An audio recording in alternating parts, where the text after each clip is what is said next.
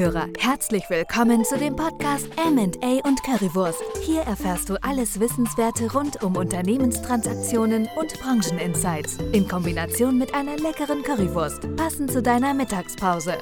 Ja, herzlich willkommen heute zu einer weiteren Folge und Currywurst. Heute an einer ganz besonderen Location. Wir sind heute im Deutsche Bank Park unterwegs, haben heute unser allererstes Event, Sports Meet Corporate Finance. Und äh, da haben wir natürlich auch einen ganz besonderen äh, Guest-Speaker heute bei uns, äh, und zwar Dennis Eitekin.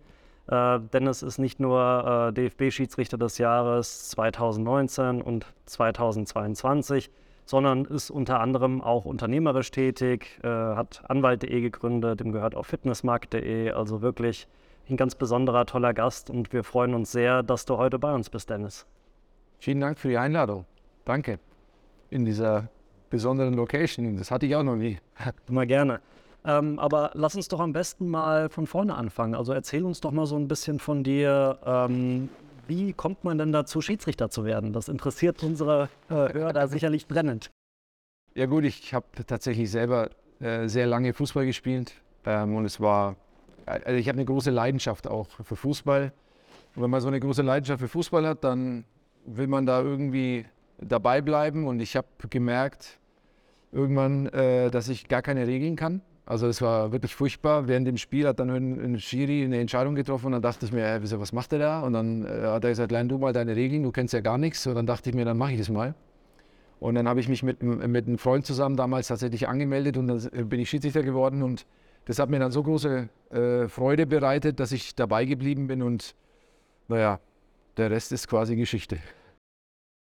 Du hast ja auch als Schiedsrichter so ein bisschen eine, eine Entwicklung hinter dir. Also am Anfang deiner Karriere wurdest du irgendwann mal auch als äh, ja, unbeliebtester Schiedsrichter von der Bundesligaspieler. Du darfst schon der Schlechteste sagen. genau, ja. Und äh, Marcel hat es eingangs schon gesagt, so 1922 dann tatsächlich als auch als bester Schiedsrichter, beliebtester Schiedsrichter. Ähm, was war das für dich so eine, für eine Reise? Ja? Also ich meine, da hat man sicherlich auch einiges mitgemacht und auch äh, daraus gezogen. Nee, absolut. Also das hat ja auch äh, letztendlich die Persönlichkeit geprägt, äh, sowas, weil ihr müsst euch vorstellen, ähm, ich habe, glaube ich, zehn, zwölf Jahre gebraucht, bis ich dann von der untersten Liga in der Bundesliga war. Und das ist ähm, ein Zeitfenster, was, ich sag mal, schon ganz gut war, aber ich war letztendlich ähm, besessen von höher, weiter, schneller und Erfolg, äh, irgendwie da nach oben zu kommen. Und äh, dann war ich endlich oben das ist wie wenn äh, jemand auf eine besondere Stelle hinarbeitet, über Jahre sich hinkämpft und dann äh, wird, wirst du quasi am Ende des Jahres von deinen Mitarbeitern zum schlechtesten, äh, zur schlechtesten Führungskraft gewählt. Und so war es ähnlich bei uns äh, oder bei mir, mit, äh, mit, mit, dass ich dann im zweiten Jahr hat man mich zum unbeliebtesten Schiedsrichter gewählt oder zum schlechtesten Schiedsrichter. Und ich habe mir gedacht, Wahnsinn, ähm, war ich da wirklich so schlecht? Und ähm, dann guckst du und analysierst natürlich auch ein Stück weit. Und dann habe ich festgestellt, es lag gar nicht an der fachlichen Thematik, sondern es war vielmehr das Thema, dass ich die Art und Weise, wie ich mit Menschen umgegangen bin. Und das war einfach äh, nicht respektvoll und es war einfach drüber. Und dann habe ich mir gedacht, warum war ich so?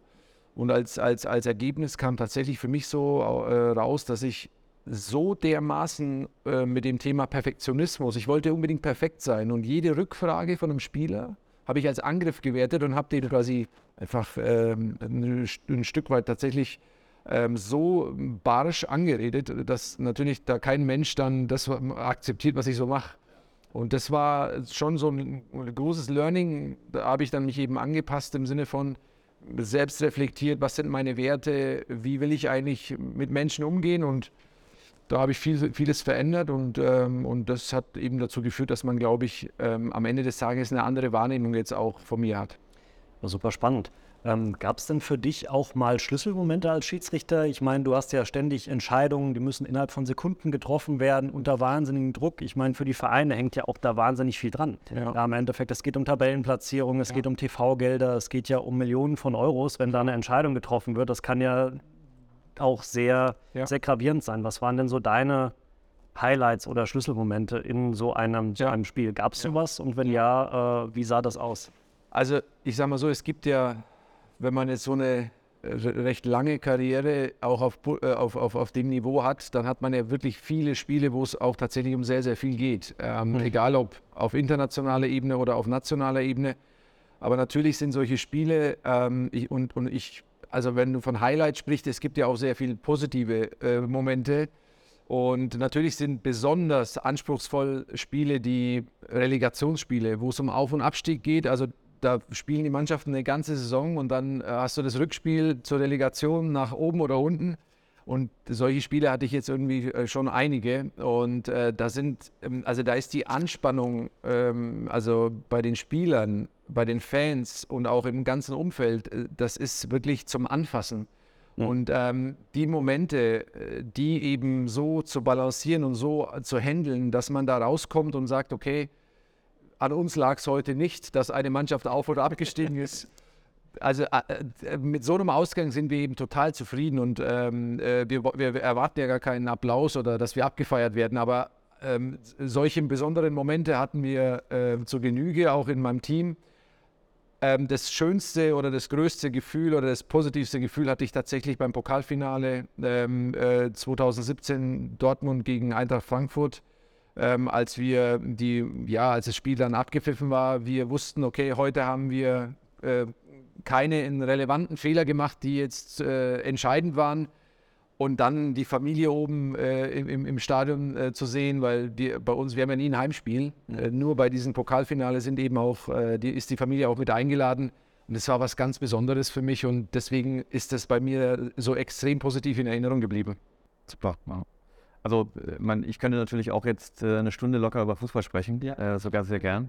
Äh, du hast ja neben dem Schiedsrichtertum auch noch das eine oder andere äh, mehr gemacht. Marcel hat es eingangs auch schon erwähnt. Ähm, neben deinem Unternehmertum hast du auch zwei Bücher geschrieben. Ja. Ähm, so einmal ähm, souverän entscheiden und führen und Respekt ist alles. Ähm, was hast du aus, deinem, ja, aus deiner Karriere als Schiedsrichter dann auch aus, äh, auf dein Unternehmertum übertragen können? Also, also ich glaube, ich glaube tatsächlich, es gibt eine wahnsinnige ähm, Vielzahl an Parallelen zwischen einer Führungskraft oder Entscheidern und eben einem Schiedsrichter. Ähm, die Schiedsrichter, also wir treffen ja permanent Entscheidungen, Führungskräfte auch. Wir treffen aber Entscheidungen auf dem Platz bei mangelnder Faktenlage. Das gleiche haben Führungskräfte auch. Also es sind teilweise sehr große Entscheidungen, äh, wenn so ein CEO überlegt, okay, gehen wir jetzt in einen Markt rein? Ja, nein. Wird es klappen? Wird es nicht klappen? Da sind ja sehr viele Faktoren, die man eben noch nicht kennt. Oder man muss einen Mitarbeiter bewerten und äh, äh hat den aber nicht permanent sozusagen ja 24, äh, also de facto sieht man ja nicht permanent, was der macht und wie er es macht. Und so eine Bewertung ist ja auch ein Stück weit. Und diese ganzen mangelnde Faktenlage haben wir auf dem Fußballplatz als Schiedsrichter auch.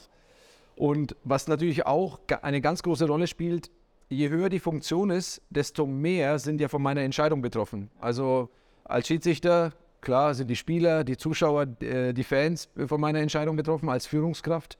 Ist es aber auch so, dass natürlich ähm, die Mitarbeiter, die Firma, äh, das heißt, es hat eine ganz andere Außenwirkung. Und wenn man sich, ähm, und, und, deswegen haben wir auch äh, das Buch Souveräne Entscheiden und Führen, ähm, das habe ich mit dem Professor Dr. Engelin, ähm, der ist Lehrstuhlinhaber BWL äh, in, in, in, Düsseldorf an der Heinrich-Heine-Universität.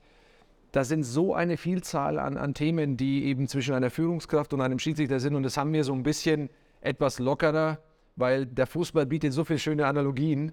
Ähm, und die Wissenschaft, äh, die ist zwar spannend, aber Leadership-Themen dann mit Fußball zu kombinieren, das hat halt einfach großen Spaß gemacht. Und da glaube ich, äh, da kann man eben tatsächlich das ein oder andere mitnehmen und das hat mir großen Spaß gemacht. Ja.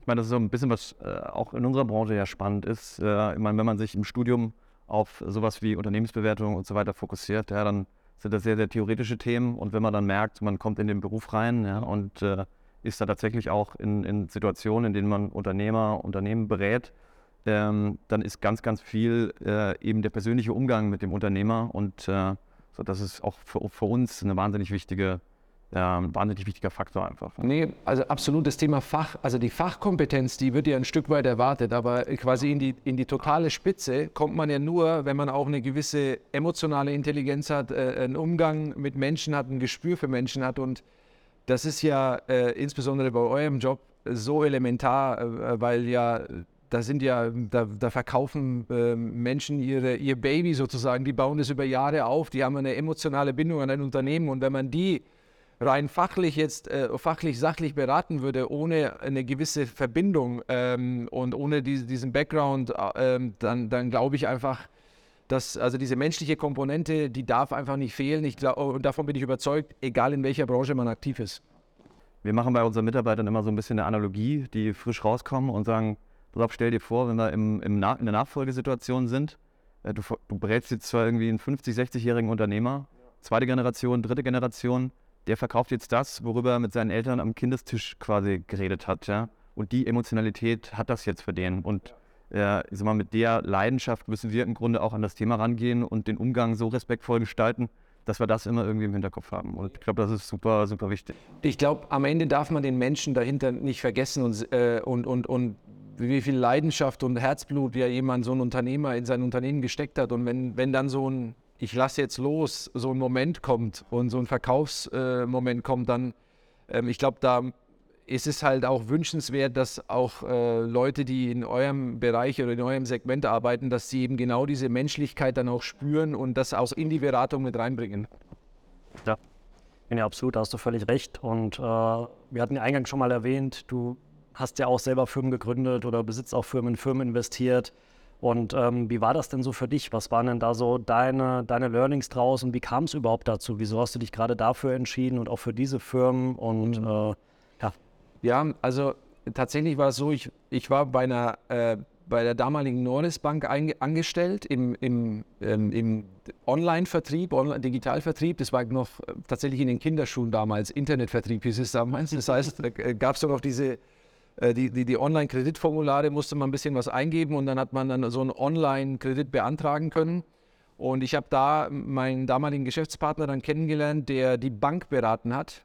Und, ähm, und ähm, er hat dann äh, mir erklärt, dass er eben eine neue Firma gründet, ähm, eine Beratungsfirma, also Keen.com, nach dem Vorbild von Keen.com in den USA. Keen macht so Online-Beratung von allen möglichen Experten.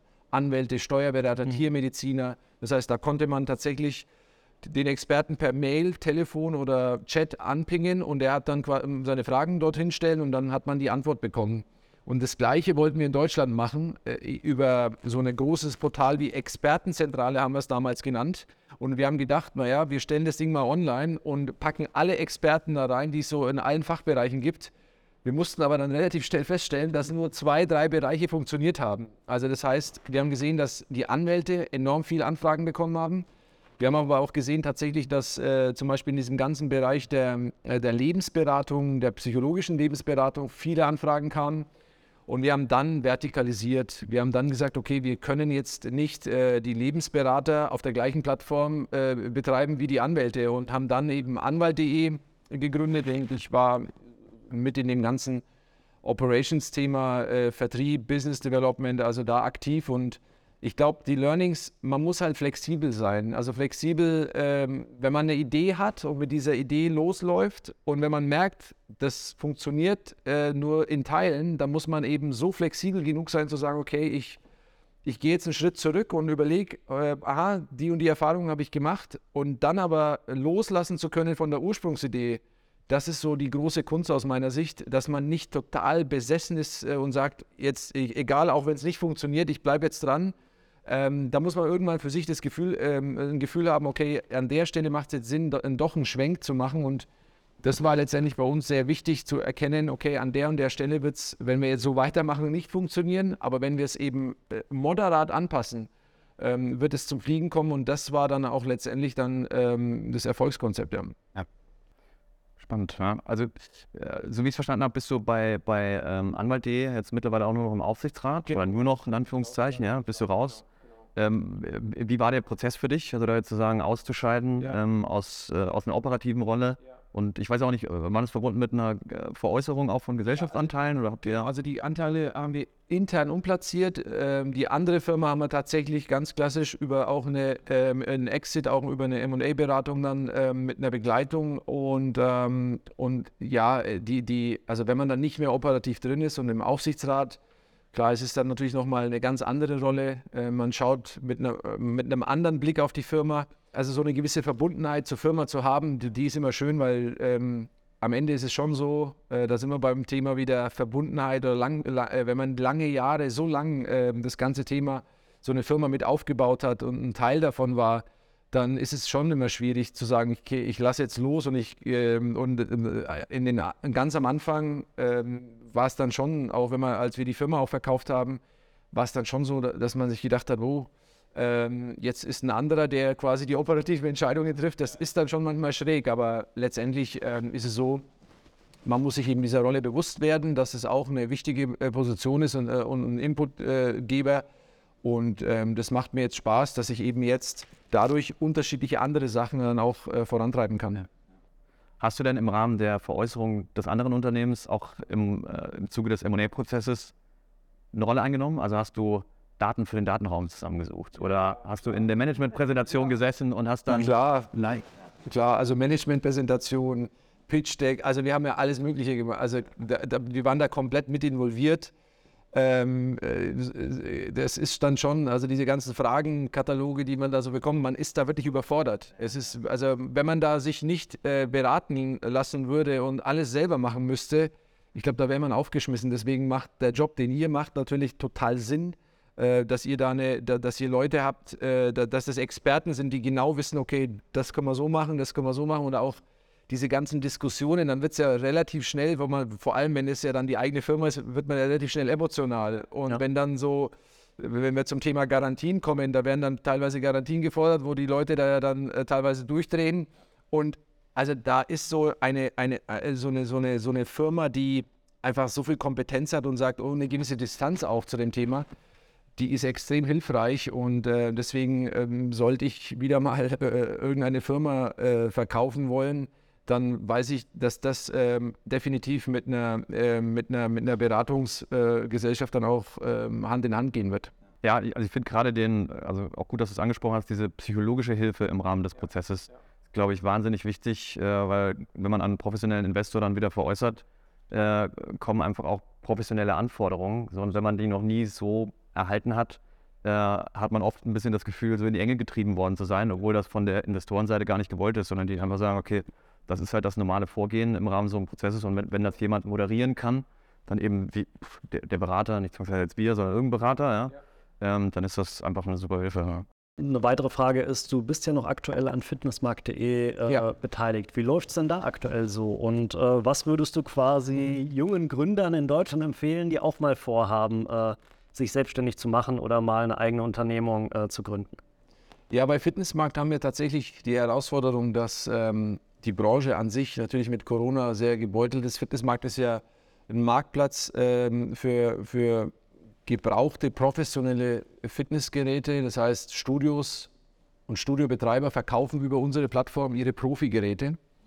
Ähm, da ist schon ein großer Bedarf, ähm, aber das Geschäftsmodell, ähm, das ist ein Eintragsmodell ähm, und die, also so eine Ries, also es ist halt kein Riesenvolumen natürlich jetzt äh, verglichen mit Autoscout oder ImmoScout. Da, ich meine, Immobilien und Autos gibt es ja deutlich mehr als jetzt einzeln äh, äh, als gebrauchte Fitnessgeräte.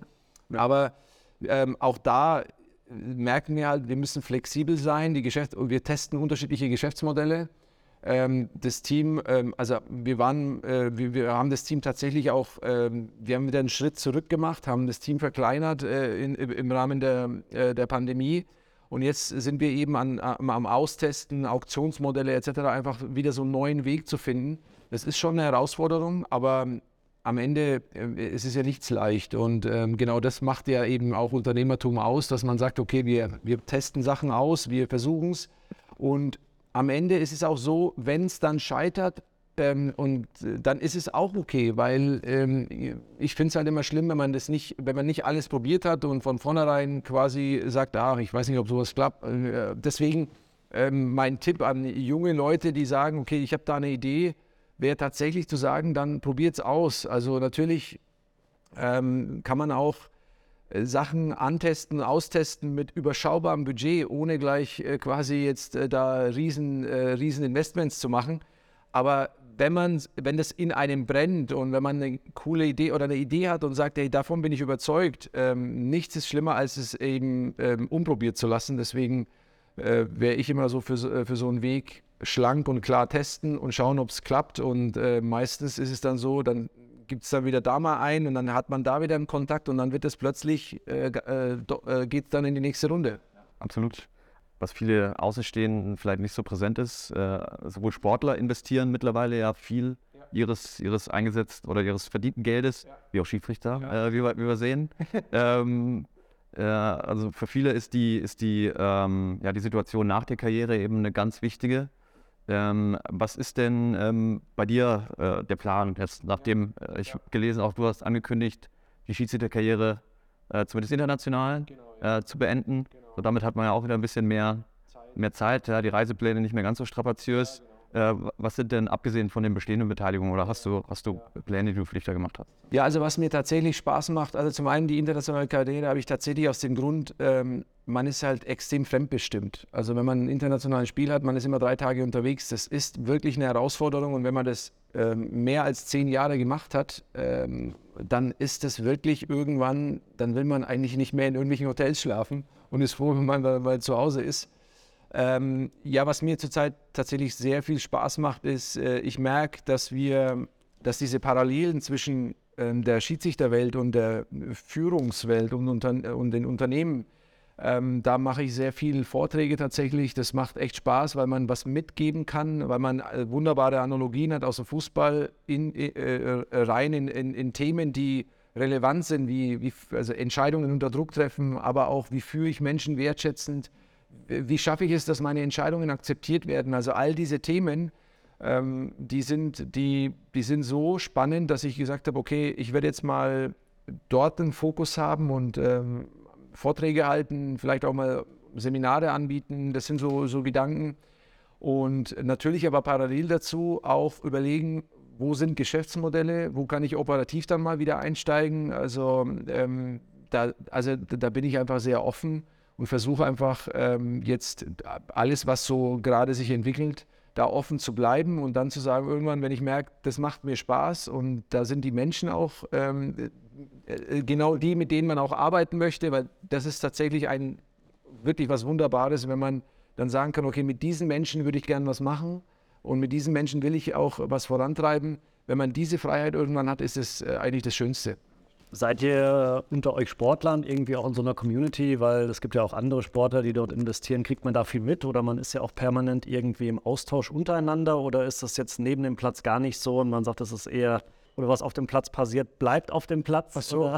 Nee. tauscht man sich auch noch seit da mal ein bisschen, bisschen zu gewissen Themen aus? Ja, es gibt ja, also klar, bei LinkedIn ist ja, sind ja auch schon einige, Profi, äh, einige Profifußballer und ähm, ab und an, klar, schreiben dann auch mal welche und sagen, ey, ähm, was machst du eigentlich? Und dann sieht man, okay, der macht einige Beteiligungen und ist aktiv.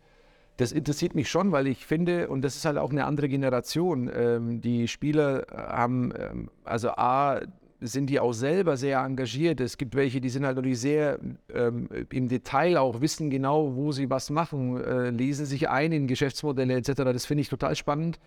Und natürlich, wenn man dann mal Zeit hat, ist es aber im Rahmen von so einem Bundesligaspiel, ist es jetzt, äh, da hat man natürlich andere Sorgen.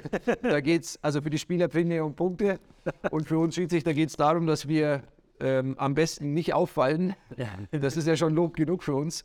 Deswegen, aber wenn es dann die Zeit erlaubt, dann ist es schon immer schön zu sagen, okay, ähm, man tauscht sich mal kurz aus, aber ich finde es wirklich ähm, extrem positiv, dass, dass eben auch da eine Bewegung ist, dass, äh, dass Leute, äh, Spieler äh, offen sind und in so eine Richtung gehen.